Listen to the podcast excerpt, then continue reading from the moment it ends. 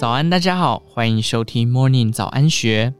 今天礼拜四，我们一起来防范在 LINE 上面的诈骗术。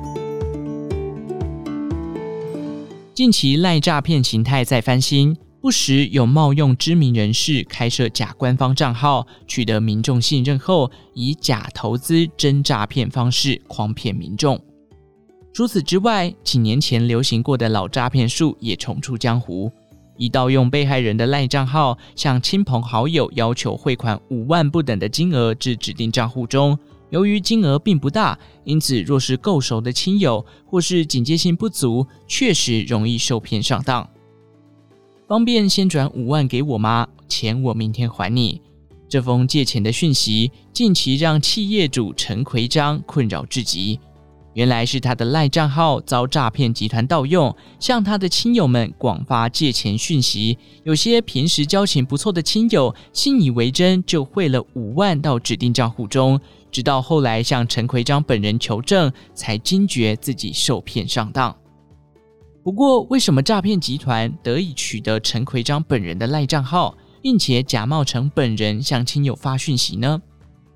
陈奎章说。他事后回想，在诈骗集团假冒他向亲友发送借钱讯息的当天早上，有位他认为可以信任的朋友用 LINE 向他询问是否可以协助帮忙填写市场问卷，且还有附上连结。陈奎章不疑有他，就点进该连结填写问卷，也在问卷最后输入自己的电话号码。在输入电话号码之后，还会传手机验证码，要他再回填至 LINE 辅助认证的网页内。但是就在陈奎章输入完六位数的数字验证码之后，LINE 账号就遭到诈骗集团盗用，还改了密码，让他无法登入 LINE 账号。诈骗集团也有一定的时间差，在陈奎章不知情下，开始传诈骗借钱讯息给亲友们。后来，陈奎章向传问卷给他的朋友联系求证后，才发现这位朋友的赖账号也遭到诈骗集团盗用。因此，当天发送问卷连结给他的人，并非朋友本人。陈奎章强调，当盗用事件发生以后，他透过电话试图与赖官方联系，却都是语音留言，要他上官网查询各种问题的解答，却没有真人客服出来协助。民众遭诈当下无从及时处理，在账号被盗用后，陈奎章说他还上 LINE 官网填写表单，请官方协助处理。但是 LINE 官方在表单上特别标注需要二至三个工作天处理相关事项，让不法人士有更长时间差，可以持续对外进行诈骗。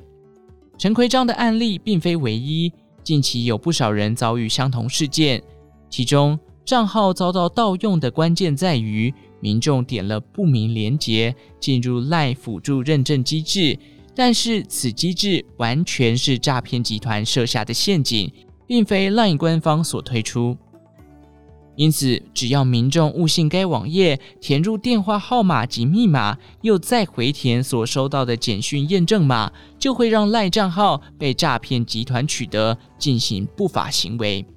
针对此事，赖台湾公司日前曾声明提醒，这些连接及辅助认证机制的页面都是假的。赖官方并未推出任何关于辅助认证的机制。另外，民众所收到的简讯认证码也需要切记不要提供给任何人。一旦在来源不明的网址填写认证码，账号就会被盗走。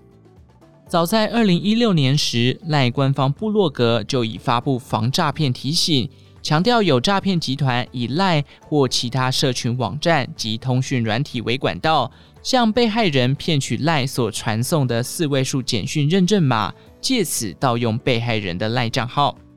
近期骗术的手法虽然不新。